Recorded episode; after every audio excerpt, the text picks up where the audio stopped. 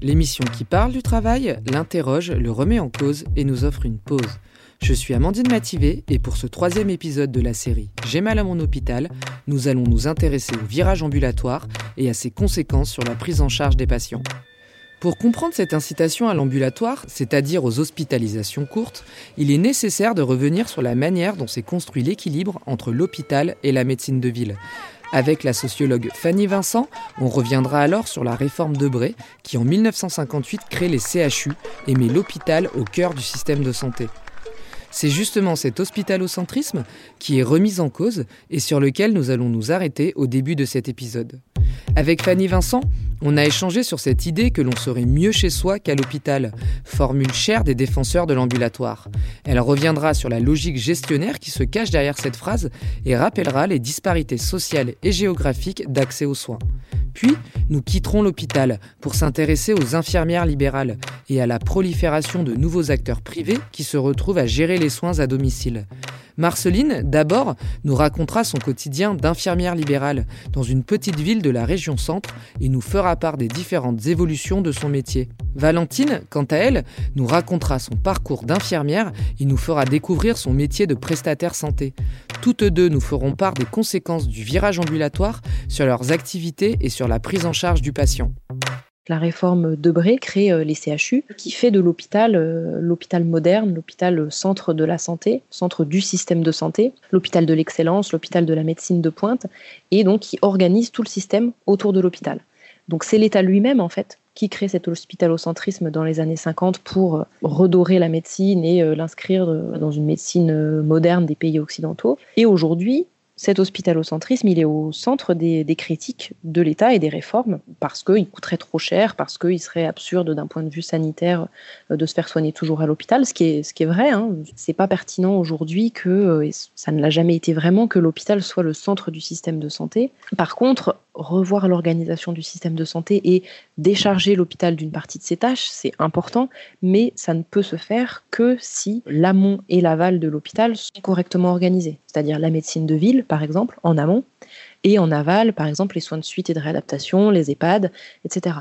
Or, aujourd'hui, ces deux secteurs, ne sont pas euh, suffisamment structurés, n'ont pas suffisamment de moyens pour certains. Et donc, euh, décharger l'hôpital, ça risque de se faire euh, au prix d'une augmentation des inégalités ou au prix d'un non-recours à, des soins pour, une partie des patients ou voilà, l'augmentation des, des, inégalités, encore une fois, à la fois territoriales et à la fois financières.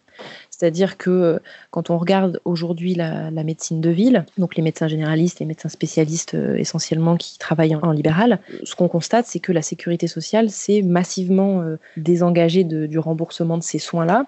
Aujourd'hui, pour les soins courants, c'est 55% qui sont remboursés en moyenne, ce qui est quand même très peu. Il y a un recul croissant ces dernières années parce qu'il y a une augmentation de ce qu'on appelle les restes à charge, franchis sur les médicaments, le 1 euro de consultation qui n'est pas remboursé. Il y a aussi la question des dépassements d'honoraires. Beaucoup de choses ont été dites sur les dépassements d'honoraires dans les annonces des différents gouvernements, mais en réalité, peu de choses ont été faites pour euh, encadrer ces dépassements d'honoraires. Tout ça, d'un point de vue financier, ça a des impacts sur le non-recours aux soins pour des raisons financières. Puis, évidemment, d'un point de vue géographique, d'un point de vue territorial, il y a des inégalités très fortes de répartition des médecins euh, et des spécialistes sur le territoire. Mais ça, c'est pas du tout quelque chose de nouveau. On a l'impression qu'on découvre aujourd'hui les déserts médicaux, mais euh, depuis le 19e siècle, hein, c'est quelque chose qui est connu. C'est lié à l'identité libérale de la médecine et au fait qu'il n'y a pas d'obligation d'installation dans tel ou tel territoire pour les médecins. Et puis des délais de, des délais de consultation qui sont très longs pour certaines spécialités, euh, des hôpitaux et des services qui ont été fermés dans certains territoires, qui euh, voilà, accroissent ces inégalités euh, territoriales. Mais est-ce qu'il n'y a pas en même temps, enfin je pense à plusieurs choses là, aussi un, paradoxe sur à la fois cette volonté de, de quitter justement cette vision hospitalo-centrée, les outils qui vont être utilisés pour en sortir, notamment le fait de, de favoriser le tout ambulatoire, de venir mesurer euh, la durée moyenne de séjour, etc. Donc là, il y a quand même cette volonté de faire en sorte que les personnes restent le moins possible à l'hôpital et de tenter, pour reprendre les termes, de proposer une offre euh, à l'extérieur. Il y a en même temps toujours, euh, avec la mise en place des, des groupements hospitaliers, il y a quand même toujours cette idée de créer des, gros pôles hospitaliers Il y a les deux tendances, un regroupement autour de certains gros pôles que sont les CHU et de l'autre fermeture de certains, de certains services et de certains hôpitaux dans les territoires ruraux qui sont des, petits hôpitaux.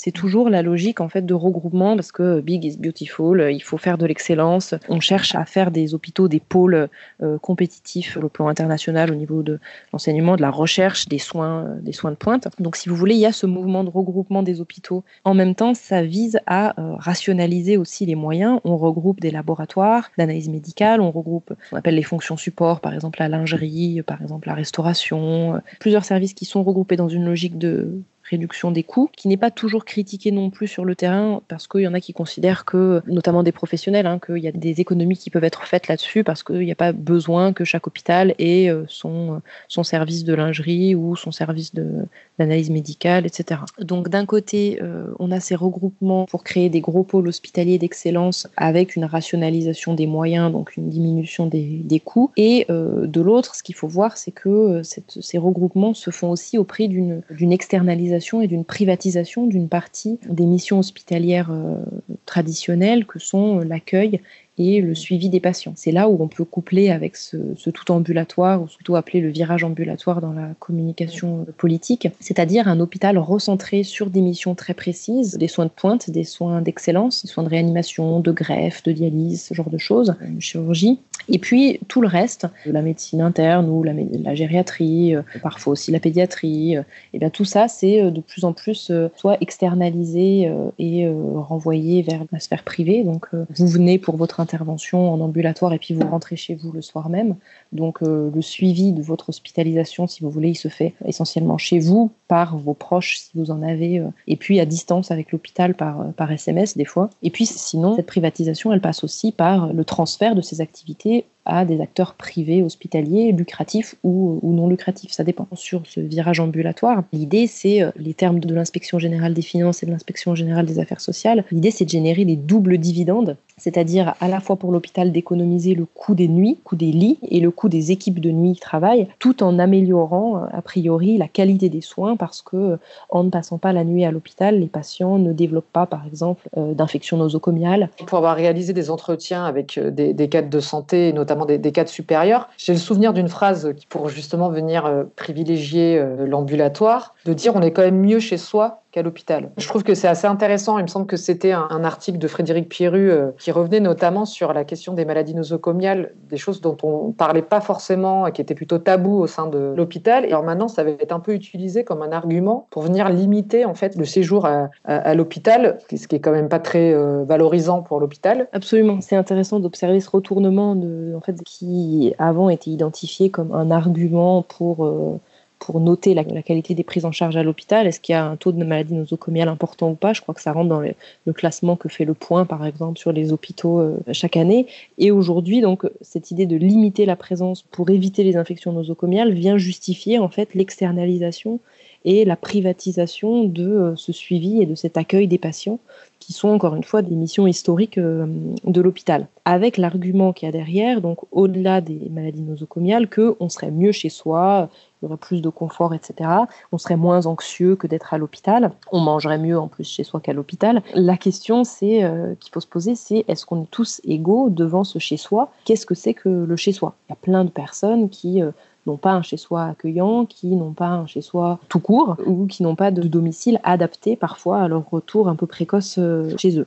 Et puis, encore une fois, cette anxiété qu'on n'aurait pas en, étant chez soi, euh, c'est pas toujours vérifié parce que ça dépend de l'opération euh, que vous venez de, subir. Les patients n'ont pas tous le même degré d'inquiétude, n'ont pas tous le même rapport à leur santé. Il y en a qui se sentent plus en sécurité, entourés à l'hôpital de professionnels. Et vous rappelez notamment dans votre ouvrage que le coût de l'hôpital public français est de 0,5 points du PIB, qui est inférieur à la moyenne des pays analogues. Et, et justement, pourquoi ce chiffre est rarement rappelé en fait?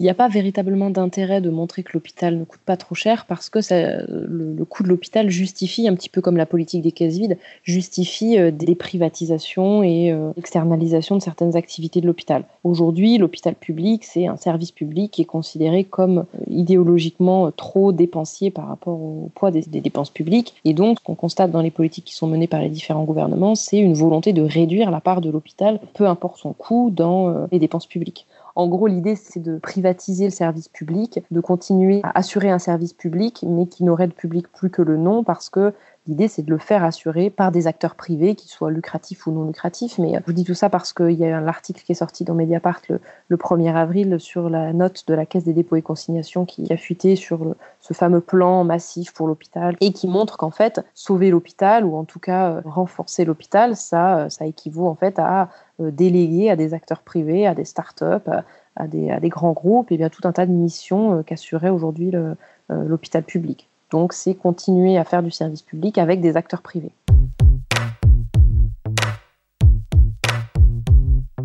Je m'appelle Marceline, je suis diplômée de 1996, donc j'ai commencé à travailler en hôpital public, euh, dans différents hôpitaux et notamment dans un grand CHU pendant 7 euh, ans c'était plutôt en psychiatrie. Et j'ai déjà vu en 7 ans euh, les changements et l'arrivée de la T2A, qui est connue maintenant à la tarification à l'acte, où on commençait à nous demander de tout calculer, hein, c'est-à-dire combien de temps la personne est restée. quand on faisait nos commandes de, pharmacie, c'était attention, pas trop de stock bien géré, euh, les commandes de matériel, j'en parle même pas. On était devenu à, calculer en fait, et ça c'était pas possible pour moi parce qu'il y avait plus d'humanité et encore plus en psychiatrie bah, j'avais fait ce choix parce que c'était l'humain et j'avais l'impression qu'on s'en écartait, c'était tout possible pour moi. Et sur vraiment euh, un coup de tête, hein, on ne peut pas dire autrement, j'ai rencontré un jour une infirmière libérale que je connaissais et vraiment parce que je n'en pouvais plus, je lui ai demandé si elle cherchait euh, une collègue et le hasard a fait qu'elle m'a dit oui. Donc je suis arrivée dans le milieu libéral fin 2003. Nous, euh, ce qu'on nous demande en libéral, c'est de faire des actes. C'est-à-dire que nous, on a peu de rôle propre, hein. c'est-à-dire qu'on travaille sur la prescription d'un médecin qui nous demande de faire tel acte, tel acte, tel acte. au début, euh, les soins, c'était des soins très simples. J'avoue que j'avais très peur parce que je connaissais pas du tout euh, ce milieu. Et en fait, euh, à l'époque, on avait énormément, c'était des piqûres, hein, que ce soit en subcutané, en intramusculaire, antibiotiques, anticoagulants, parce qu'il y avait beaucoup de post-opératoires à l'époque, hein, mais des post-opératoires qui étaient très simples. Hein. C'est-à-dire que les gens avaient passé euh, 10 jours, 15 jours, euh, par exemple, euh, en service de chirurgie, et euh, on les ressortait, ils avaient quelques piqûres à faire, des pansements très très simples. À l'époque, c'était beaucoup aussi de toilettes, mais le cabinet dans lequel je travaille, les filles n'en faisaient pas. On n'en fait toujours pas d'ailleurs, parce que j'y suis toujours dans ce cabinet. On n'en fait pas parce qu'il y a un service de soins à domicile dans la ville où je travaille ces prises en charge, ces différents soins, ils, ont évolué? Complètement, je pense. J'ai essayé de calculer, de voir un peu. Euh, je pense ça fait à peu près 10 ans. Ça fait donc 17 ans que je suis en libéral. Alors il y a des points positifs, hein, c'est-à-dire qu'on est devenu un peu plus, pas positif, on va dire gratifiant on est devenu un peu plus technicienne à faire des dialyses à domicile, euh, de la chimiothérapie. On a eu des gens avec des respirateurs euh, à domicile, hein, donc avec intubé, hein, intubé sur une machine. Comment aussi le patient vivait ces choses-là en fait, que ces soins qui peuvent paraître un peu plus compliqués se déroulent chez eux et pas forcément à l'hôpital? Il y a, les, les, patients qui sortent très tôt avec euh, multiples soins. Ils sont très heureux de sortir chez eux parce qu'évidemment, ils sont dans leur environnement habituel. On peut dire quand même qu'au niveau et alimentation et sommeil, on est quand même mieux chez soi. Et en même temps, quelque part, ils savent que c'est très compliqué à domicile. C'est-à-dire qu'ils nous en demandent énormément. C'est-à-dire que avant ils étaient capables, par exemple, je parle d'il y a 17 ans, 15 ans, il y avait un petit problème, ils se sentaient pas très bien, on leur disait vous appelez votre médecin traitant, euh, il va venir. Enfin, les médecins n'étaient pas débordés comme maintenant. Ils étaient vus par un médecin traitant, ils étaient traités, point, où ils allaient à l'hôpital. Maintenant, il y a tellement de choses ils sortent avec tellement de choses différentes euh, au domicile, hein, on a une population qui est relativement âgée. Et là, ils sont très heureux d'avoir une infirmière à domicile parce qu'on a eu maintenant un nouveau rôle. C'est-à-dire que maintenant, on est devenu des coordinatrices. C'est-à-dire que c'est mmh. bien, on nous a valorisés, mais il y a une perversité, c'est-à-dire qu'on est devenu des coordinatrices. Donc on appelle le médecin traitant, on appelle la pharmacie, on appelle éventuellement le médecin de l'hôpital. On ne sait pas ce qui s'est passé obligatoirement à l'hôpital, il n'y a pas de dossier de suivi. On appelle la famille s'il y a besoin, on appelle euh, la pédicure, on appelle euh, la, dermatologue, on appelle voilà. Et là, les patients, ils sont complètement heureux parce qu'ils seraient incapables de faire ces choses-là. Donc que nous, mmh. évidemment, la coordination, hein, c'est pas reconnu et c'est pas rémunéré. On est bien d'accord. Donc ça, par contre, c'est une sorte de perversité quelque part. C'est-à-dire que c'est très gratifiant pour nous, mais c'est des choses qu'on fait sur un temps personnel. On passe du temps, beaucoup plus de temps chez le patient, mais c'est pas rémunéré. Et sur le justement le, suivi avec les, médecins euh, et l'hôpital notamment, quand, quand, vous dites qu'il n'y a pas de, vous n'avez pas de dossier patient, ça veut dire. Euh, ça veut dire que on demande, nous on arrive, c'est-à-dire qu'on nous appelle Trois quarts du temps, c'est le patient qui nous appelle pour dire je sors de l'hôpital, je sors de la clinique, faut que vous veniez me faire un pansement, faut que vous veniez faire une piqûre, faut que vous veniez, enfin voilà. On leur demande pourquoi on vient, mais ils disent ce que eux savent ou ce que on vient euh, compris aussi, ou ce qu'ils ont bien voulu comprendre. Il, y a, tout ça, parce qu'il y a des pathologies très compliquées où ils n'entendent pas obligatoirement, où ils veulent pas obligatoirement entendre ce qu'on leur a dit. Eux aussi, au fur et à mesure, les patients nous disent, mais alors moi, on m'a donné tellement d'informations, je sais plus euh, ce qu'on m'a fait. Alors des fois, ils comprennent des choses. Quand on est obligé d'appeler ou l'hôpital ou la clinique euh, pour avoir l'information, on se rend compte qu'ils ont repris la moitié des choses. Quoi. Et le lien, comment ça se passe, votre relation avec euh, l'hôpital Il n'y en a pas, c'est-à-dire que c'est des patients qui nous appellent, ou alors c'est une infirmière qui vous appelle pour dire voilà, c'était votre patient, il va sortir avec un nouveau traitement diabétique, On n'a pas le contenu de ce qui s'est passé, mais on nous dit euh, voilà, c'est éventuellement la même insuline, c'est les mêmes soins, choses comme ça, point, et c'est tout. Et après, s'il nous manque vraiment des renseignements, c'est nous qui rappelons dans les services. Donc ça, c'est sur le temps euh, à côté de notre tournée. Mais quand même, tout est tout est fait vite. Donc à domicile, on se retrouve avec à gérer plein de choses, de différents domaines. En post-opératoire, on sait très bien que maintenant euh, tout est rapide, euh, il manque tout le monde manque de temps. On se retrouve avec des patients qui vont avoir des plaies d'escar au talon. Parce qu'avant, avant, il fallait euh, masser les points d'appui des patients toutes les trois heures. Enfin, moi, j'ai connu ça. Hein. je dis pas que c'est pas fait. Si, c'est certainement fait, mais peut-être moins souvent. on se retrouve quand même avec des gens qui sont aussi fragiles hein, et qui vont s'abîmer davantage, qui reviennent avec d'autres plaies. Donc, on, va éventuellement soigner une plaie post-opératoire de fémur, je sais pas, et on va voir une plaie euh, en plus, quoi. Parce qu'en fait, toutes les hospitalisations courtes ont quand même engendré plein de choses autour. En. On est aussi obligé de composer avec l'HAD, les prestataires de matériel, les auxiliaires de vie, qui sont obligés maintenant de donner des médicaments. Tout ce qui est, j'ai envie de dire, euh, libéralisme entraîne quand même des choses. C'est-à-dire que les patients sont obligés aussi de prendre une présence verte en cas de, besoin, s'ils chutent, si machin, s'ils une. Avant, il y a quelques années de ça, on partageait les soins, ça se passait super bien. Maintenant, euh, s'ils peuvent nous squeezer et prendre nos patients, il n'y a aucune gêne. aucune gêne. Quoi. Euh, oui, parce qu'en fait, l'HAD, donc l'hospitalisation à, à, domicile. est, donc, est de plus en plus euh, répandue, enfin augmente, parce que justement, du côté de l'hôpital, il y a cette volonté de réduire les, les durées moyennes de séjour et mmh. d'aller euh, vers l'ambulatoire. Donc on a à la fois des, des, patients qui sortent avec euh, différentes euh, pathologies, donc avec voilà différents soins à, à, réaliser, et, il y a aussi une complexité en fait des acteurs du coup avec effectivement euh, une espèce de superposition d'acteurs. Euh. C'est exactement ça. On se rend compte quand même que les, patients vont voir plein de personnes différentes. Je ne sais pas comment ils vont s'y retrouver. Eux, ça va être très compliqué. Enfin, les patients, ils sont perdus et nous, parfois, euh, complètement aussi. Hein. Je suis infirmière diplômée en 2004. J'ai testé un petit peu plusieurs choses en fait. J'ai travaillé de jour, de nuit, j'ai travaillé dans différents types de services. J'ai fait de la, pas mal de chirurgie. Ensuite, j'ai changé, j'ai, je me suis mise en, tant qu'infirmière libérale. Et là, actuellement, euh, je suis infirmière euh, dans une boîte de, de prestations en fait. Je coordonne les soins euh, entre l'hôpital et la maison. Voilà, je suis infirmière coordinatrice euh, pour organiser au mieux le retour du, patient euh, à domicile, tout gérer au niveau de au niveau de ses soins, faire le lien, euh, faire un suivi et faire le lien entre l'hôpital et la maison.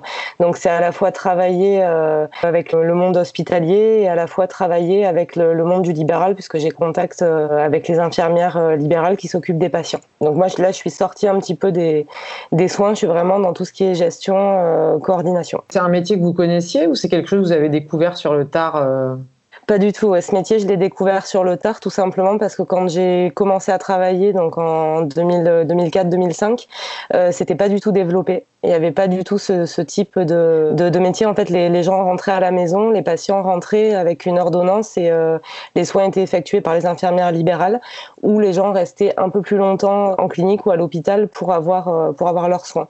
Les sorties se faisaient euh, se faisaient plus tardivement. Donc en fait, quand j'ai commencé, je je connaissais pas du tout. Et je l'ai découvert réellement, c'était après, je dirais dans les années 2010 à peu près. C'était ouais, quand j'étais en, tant qu'infirmière infirmière libérale que j'ai commencé à prendre en charge des patients. Donc moi, toujours dans le soin, j'ai commencé à, prendre en charge des patients en libéral avec des, prestataires. Et du coup, ces prestataires, ils, sont venus pour, pour, pour coordonner tout ça, pour, pour le matériel? Pourquoi en fait on fait appel bien souvent à des prestataires quand les soins au domicile sont quand même lourds et importants. Ça permet à, l'hôpital de suivre un petit peu quand même le patient sans que le patient soit hospitalisé. Mais, euh, mais voilà, c'est lâcher le patient à, domicile tout en gardant quand même un, œil sur lui en fait. Il y a plein de petites boîtes euh, qui se développent en fait et qui, qui s'ouvrent euh, petit à petit et qui ont besoin aussi ben, voilà, de, de patients pour, pour se maintenir en activité. Ils surfent un peu sur la vague. Mais alors du coup, l'économie de ce genre de structure, parce que là vous, vous êtes salariés. Le modèle économique, il repose sur quoi en fait? C'est une société privée et en fait la boîte, elle fonctionne vraiment euh, un petit peu comme pour les infirmières libérales, c'est-à-dire qu'on a des, forfaits, on doit facturer en fait des, forfaits de prise en charge euh, aux caisses et donc on se fait rémunérer comme ça et après les infirmières, elles gèrent leurs soins, elles se facturent leurs soins. Ils ont créé à la, dans les diverses caisses des, forfaits très spécifiques pour les prises en charge comme ça pour les, pour les prestataires en fait. La question que je me pose, c'est est-ce qu'il n'y a pas une, un peu une superposition des acteurs, c'est-à-dire entre vous, euh, les infirmières libérales, euh, potentiellement les salariés des de l'HAD Enfin, comment le patient il s'y retrouve aussi avec ces différentes personnes euh? Alors, le patient euh, est bien souvent perdu au milieu de tout ça. Euh, enfin, le patient, lui, il, se base essentiellement, voilà, il reconnaît son, son médecin, enfin le, personnel qui va graviter autour de lui à l'hôpital ou à la clinique. Il reconnaît les, infirmières qu'il a l'habitude de voir à son domicile pour faire les soins. Après, nous, on arrive là-dedans. En fait, il faut vraiment qu'on se présente aux patients. Il y a des gens, ils ont jamais entendu parler de la prestation et euh, il faut vraiment leur expliquer tout ça. Après, la, superposition, euh, bien sûr qu'il y a des superpositions, il y a des superpositions avec euh, avec euh, les autres boîtes de, prestataires, c'est un petit peu moi le côté qui me déplaît euh, dans ce métier, c'est euh, c'est un peu la guéguerre des fois des prestataires. on essaye de récupérer des patients, c'est bien d'avoir des prescripteurs qui nous sont fidèles et qui nous envoient des, des, patients pour des prises en charge. Donc il y a de la superposition sur ça. Après avec les infirmières libérales, c'est vraiment un travail qui est complémentaire avec le médecin et l'infirmière libérale. C'est-à-dire que l'infirmière libérale, elle est déjà débordée parce qu'elle a de plus en plus de demandes pour effectuer des soins à domicile. Elles ont souvent des, journées euh, très très chargées, des journées à rallonge. Et en fait, nous, on leur simplifie la vie euh, parce qu'on leur amène le matériel et puis voilà, dans les boîtes de, de, prestataires, les personnes qui travaillent dans les boîtes, ce sont des, infirmières, des diététiciennes. Donc en fait, on sait exactement ce dont elle va avoir besoin au domicile. Quand vous, quand vous étiez infirmière libérale, ces boîtes de prestations n'existaient pas ou moins? Mais du coup, c'est vous qui faisiez ce travail-là, du coup, tout ce travail de coordination? Oui, on faisait euh, effectivement, c'était nous. On faisait ce travail de coordination. Les soins qui sont qui sont mis en place avec euh, avec les boîtes de prestataires, c'est vraiment quand même des, des soins euh, relativement lourds où les patients, bah, c'est un confort pour eux d'être à domicile, mais c'est vraiment des soins. On n'en a pas 5-6 par jour. Vous allez encore chez les chez le patient. Est-ce que vous avez pu observer, par exemple, des fois il y a des, des sorties qui sont qui sont trop précoces et qui d'ailleurs engendrent par exemple des retours à l'hôpital ou des choses comme ça euh. Oui, les sorties de l'hôpital trop précoces, euh, effectivement, il y en a, il y en a, il y en a. Alors après, c'est, ça peut être à la demande du patient parce que si le patient est et en soins palliatifs, euh, voilà, il préférera peut-être être chez lui euh, avec ses proches. Après, euh, c'est vrai que, que parfois, c'est bon, bah voilà, en gros, il faut faire de la place dans, à l'hôpital parce qu'il y a d'autres patients qui vont rentrer. Donc parfois, c'est vraiment, on a besoin de place, on fait sortir le patient, on sait que le patient est instable, on compte sur l'infirmière libérale, le prestataire qui seront là de toute façon pour pour faire le lien, pour vraiment s'il y a un souci, le patient sera quand même géré. Mais parfois, c'est c'est c'est quand même c'est quand même compliqué parce qu'à la maison, même si ça s'est développé au niveau des soins, euh, c'est quand même pas euh, les infirmières, elles sont euh, elles sont pas là 24 sur 24 en fait. Alors elles, sont appelées la nuit au besoin, mais parfois elles, habitent loin, il, il, leur faut le temps de revenir. Quand c'est quand c'est des infirmières en milieu rural, elles sont pas. des fois les gens ils, habitent dans des villages complètement isolés, elles peuvent pas être là comme comme si le patient était à l'hôpital, il sonne, voilà, au bout de cinq minutes l'infirmière arrive. Là c'est pas le cas, donc c'est vrai que parfois ça peut être euh, un petit peu stressant et pour le patient quand il n'a pas choisi et pour l'infirmière aussi qui est sur le qui-vive aussi quoi. Les prises en charge, parfois, effectivement, bah, parce que c'est pareil à l'hôpital. Euh, les infirmières à, l'hôpital, elles, courent beaucoup, elles ont énormément de choses à gérer.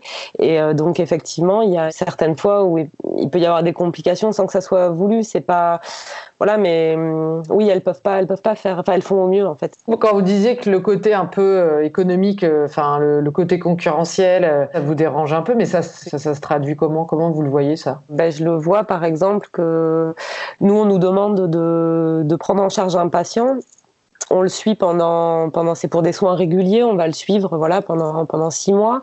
Même hospitalisé, on continue de on continue de suivre nos patients. On appelle régulièrement les familles, on prend des nouvelles, on, suit un peu le processus, ce qui se passe. Euh, c'est aussi ça notre suivi. Et en fait, la personne sort de de, de l'hôpital et on apprend finalement que à l'hôpital, c'est sans le vouloir, mais bon voilà, ils ils connaissaient pas la boîte de, de prestataires, ils avaient oublié que c'était nous, c'était pas noté dans le dossier, et du coup ils ont appelé un autre prestataire parce que le prestataire voit très bien que nous, on est en place à domicile et euh, pourrait nous appeler pour nous dire, euh, voilà, euh, vous suivez le, la, personne. Et en fait, non, le, prestataire se met en place et donc, du coup, nous, on sort, on sort, entre guillemets, donc on perd la prise en charge du patient et c'est le nouveau prestataire qui sera en place à domicile. Et donc là, c'est un petit peu décevant, sans parler de, de vraiment, enfin, il y a, il y a le côté concurrentiel effectivement, mais il y a aussi euh, nous, bah, on a on a un rôle de suivi et donc on est un peu euh, on est un peu froissé voilà de voir que bah, on pourra plus suivre cette cette personne. Moi le problème c'est que je je suis euh, de base je suis vraiment infirmière. J'ai choisi ce métier pour le côté pour vraiment pour le côté soignant, enfin prendre soin, suivi. Donc c'est vrai que j'ai un peu de mal avec ce côté commercial qui se ressent en fait, que ça soit à l'hôpital, ça, ça, se ressent partout en fait. Et euh, du coup, on en perd un peu l'essence de notre métier. Moi, c'est ça qui me qui me pose souci quand quand je vois voilà qu'il faut faut se bagarrer pour garder des patients parce que parce que c'est après c'est notre gagne-pain, mais enfin c'est un, un peu dur ouais comme euh, et ça, ça se voit partout. Ça se voit à l'hôpital, ça se voit en libéral, ça se voit partout. Notre patron, il nous met pas de pression à nous dire voilà, il faut que ce mois-ci euh, euh on ait tant de patients en charge. Euh, il, il, fait pas, il nous, il nous dit quand on fait des, des, des bons mois. Alors moi, j'ai envie de dire ça, c'est pas que ça me passe au-dessus, mais euh, voilà, moi vraiment, c'est encore une fois, c'est pas. Oui, moi, c'est vraiment plutôt le, le, le, patient dans tout ça qui m'intéresse. Il faudrait quand même qu'on puisse garder, euh, enfin voilà, l'image que la, la santé, euh, c'est ça, ça, peut, enfin c'est de l'humain quoi. C'est de l'humain. C'est aussi faut, faut faut voir ça quoi. Ça peut pas marcher. Euh, ça peut pas marcher comme ça quoi. Vous, vous avez vu en milieu rural, euh, est-ce que en fait on est vraiment plus en sécurité euh, chez soi quand on est en milieu rural, loin des hôpitaux finalement euh? Alors non, on n'est pas forcément, on n'est pas plus en sécurité, mais en fait ça dépend du, du contexte. Ce que je pense surtout, c'est qu'à l'hôpital, en fait, pour le côté en tout cas ambulatoire, il y a une espèce de généralité qui est faite où voilà, font des diagrammes, des, des, statistiques en disant voilà pour que ça soit pour telle intervention, les dents de sagesse, que ça aille de, de la petite intervention à la plus grosse intervention euh, euh, sur, mettons, des ligaments du genou, ils, ils disent, voilà, toutes ces personnes-là, quoi qu'il se passe, en fait, ils viennent, ils, passent la journée en ils sont opérés, ils passent la journée ici, ils repartent. Sauf qu'après, là où ils ont perdu une, notion essentielle, en fait, c'est qu'on ne peut pas faire de généralité. C'est impossible ça. Je pense qu'on peut euh, faire rentrer les gens à la maison, mais après, en fait, ça s'étudie au cas par cas. Des fois, c'est trop précipité et c'est mettre en danger euh, vraiment la personne on fait sortir le, patient de l'hôpital, mais on, on, a quand même un peu peur. Les prestataires sont surtout utiles quand c'est vraiment des gros soins à la maison. Parce que là, il y a besoin de suivi, en fait. Pour, euh, pour, euh, pour d'autres choses, euh, bon, il n'y a pas forcément besoin de prestataires. Mais en tout cas, s'ils prennent des prestataires maintenant et qu'avant, ils n'en prenaient pas, faut bien se dire que c'est parce que ils ont besoin de, de, nous, en fait, parce que c'est un peu, voilà, c'est un peu, on aimerait quand même garder un, un petit peu un lien avec lui parce que c'est quand même pas rien ce qu'il a en fait. Donc il faut quand même qu'il y ait quelqu'un qui soit là parce que c'est voilà les médecins, je pense que des fois, euh, c'est pareil, hein, les médecins, ils n'ont pas vraiment le choix aussi, on leur impose des choses, hein, mais euh, je pense que des fois, ils ont un petit peu peur, quoi. J'ai mal à mon hôpital, c'est terminé pour cette semaine. On se retrouve le 25 juin pour le dernier épisode consacré à l'hôpital de demain et plus globalement aux jours heureux du système de santé français, avec André Grimaldi, professeur émérite de diabétologie à la Pitié-Salpêtrière, membre cofondateur du mouvement interhospitalier. D'ici là, sortez couverts, protégez-vous en pensant au code du travail. Et n'oubliez pas que...